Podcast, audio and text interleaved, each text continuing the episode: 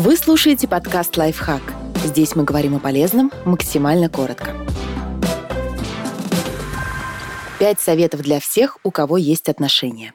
Запомните, что противоположности не притягиваются. Конечно, вы можете иметь разные увлечения и взгляды, но ровно до тех пор, пока они не вторгаются на территорию ключевых мировоззренческих позиций партнера. Совместная жизнь сторонника патриархальных взглядов и феминистки, монархиста и либерала, и даже болельщиков Спартака и ЦСКА вряд ли будет безоблачной. В ключевых вопросах вы должны смотреть по заветам Экзюпери в одном направлении.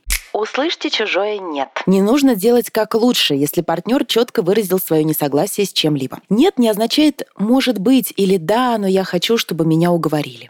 Не терпите партнера, который делает неприятные вещи, чтобы преподать вам урок. Занимая позицию учителя, человек перестает быть равным партнером и начинает действовать с точки зрения высшего звена, субъекта, которому позволено больше. Что дальше? Он выставит вам оценки и отчислит из дома за неуспеваемость? Тот, кто намеренно заставляет вас чувствовать себя виноватым, не годится для отношений.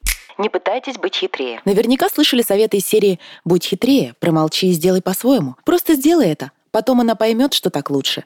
Все это уловки и манипуляции, которые вредят отношениям. Если вы не можете открыто договориться и продолжаете делать то, что неприемлемо для вашей половины, стоит или пересмотреть позицию, или сменить партнера. Не требуйте от партнера телепатических способностей. Природа подарила человеку речевой аппарат. Используйте его по назначению. Говорите партнеру, что вам нравится и не нравится, чего вы ждете, какие поступки вас расстраивают. И уж точно не стоит обвинять человека в том, что он не догадывается, на что вы обижаетесь. Подписывайтесь на подкаст «Лайфхак» на всех удобных платформах.